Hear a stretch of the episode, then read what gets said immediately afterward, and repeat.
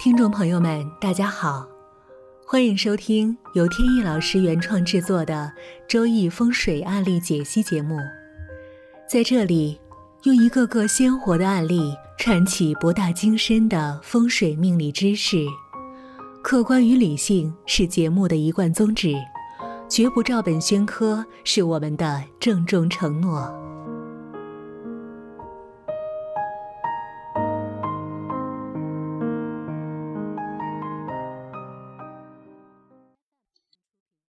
在开始正式的案例解析以前呢，先聊一个小话题。有朋友呢，有时候会问，说现在看风水的时候，是不是还必须要罗盘的参与？因为呢，他们发现，一方面呢，对于方向的判断呢，有很多种办法，还可以用手机啊、电脑上这些电子地图。那是不是我们能够呃保证呃知道的这个方向是准确的？那么我们就不用罗盘再测了。还有呢，有的人也发现，某些风水师呢看风水的时候不用罗盘测，直接就说这个屋子风水不好，因为比如外边有各种的煞气，包括路冲或者哪里的树种的位置不对。或者外边有墙角啊等等，那么到底需要不需要罗盘？这里呢需要解释一下，就是罗盘到底是做什么用的？实际上呢，罗盘在风水勘测上面有两个作用，在风水勘测以外还有其他作用，今天就不提了。一个是确定方位，这里包括阳宅和阴宅。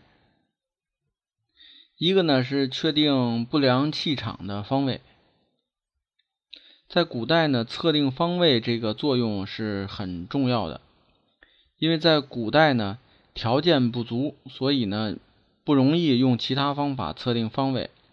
比如说呢，古代没有准确的地图，再有呢，街道上面它缺乏明确的参照物，因为它建筑物都小。不像现在呢，有很多大楼，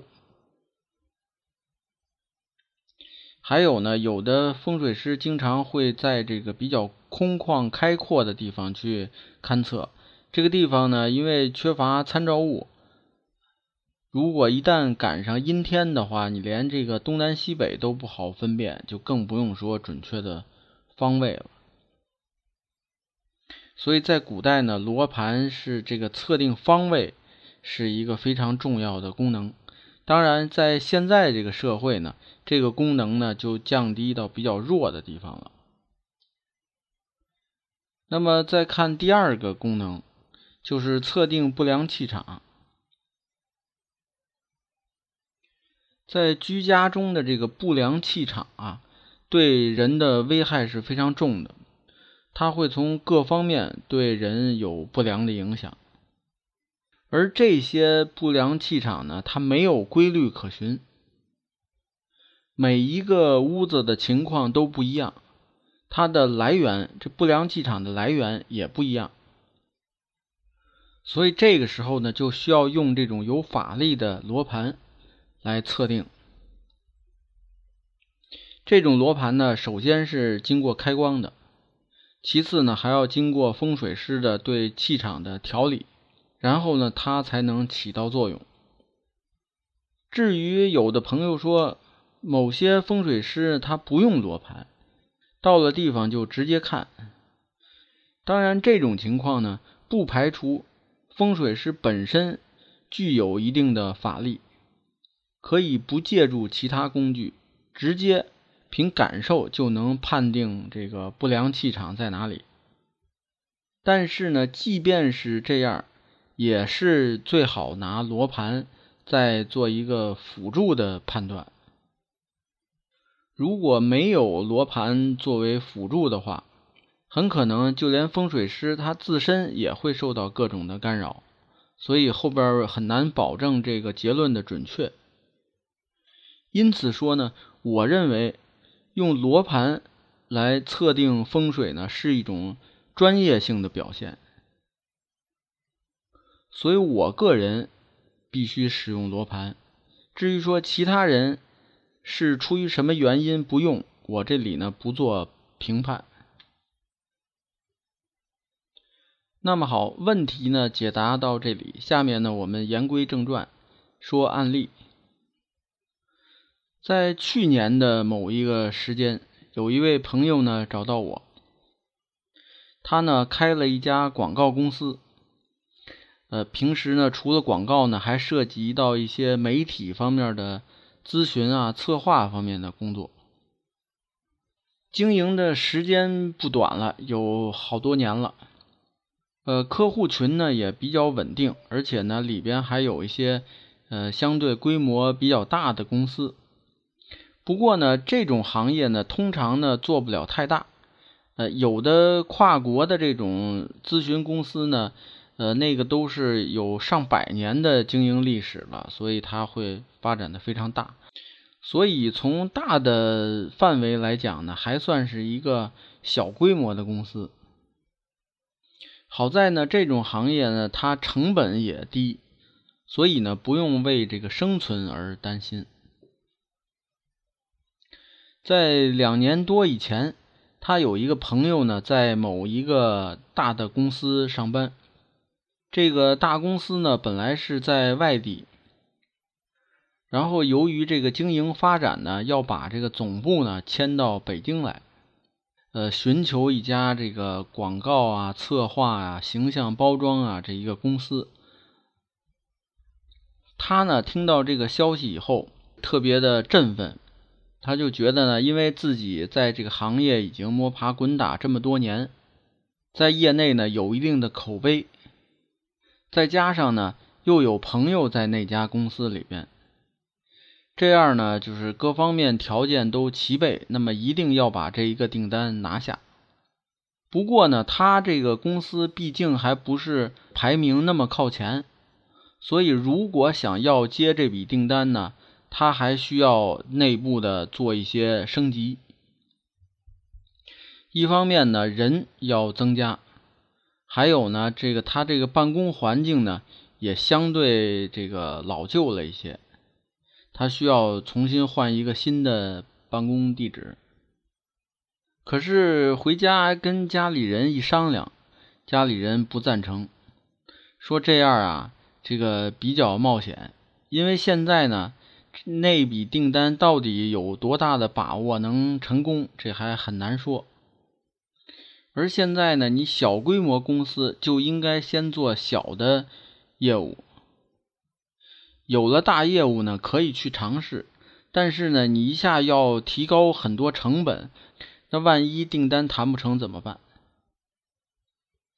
结果这个朋友呢，现在就有点左右为难。他的朋友呢，就劝他说：“你要是实在不好选择的话，你可以去找命理师咨询咨询。”他就想起了我。从他的命格来看，他是甲木命格，生于秋天。生于秋天的甲木呢，是不当令，就是命格偏弱。好在呢，年柱和月柱呢有能够相助的，所以呢，命格还不算是弱的很多。所以他一直经营这种小成本的公司呢，还是比较顺利，没有遇到太大的阻隔。但是呢，他这个命格当中呢，有寅午戌合成了南方的火，从而呢对自身产生危害。火在命格当中成为伤官，这个伤官呢，往往对事业有帮助，可以生财。也可以治煞。如果伤官的格局能够成型，那么伤官呢可以代表这个智能，帮助人们呢在财运方面能够有一些进展，并且呢这样的人呢还善于利用计谋，就是比较聪明。更重要的呢就是伤官也代表人呢的管理能力以及呢。在技术、技巧、技能方面的一些能力。不过呢，这样的人呢，往往疑心比较重，因为他比较聪明嘛，考虑的事情比较多。这位朋友呢，去年的时候是五十一岁，他大运呢是庚辰，结果去年的流年呢是丁酉，辰酉合金，所以他呢身上有根气，但是呢根气被合走了。这样呢，对整个这两年的运势是不利的，所以呢，我就建议他暂时呢需要保持现状，就是忌讳做大的投资。如果想扩张这个生意，那么应该等到二零一九年己亥年以后再去考虑。这位朋友呢，听完以后点头称是，然后就走了。不过呢，后来听说他回去以后呢，并没有按我说的去做，而是呢执意要去扩张。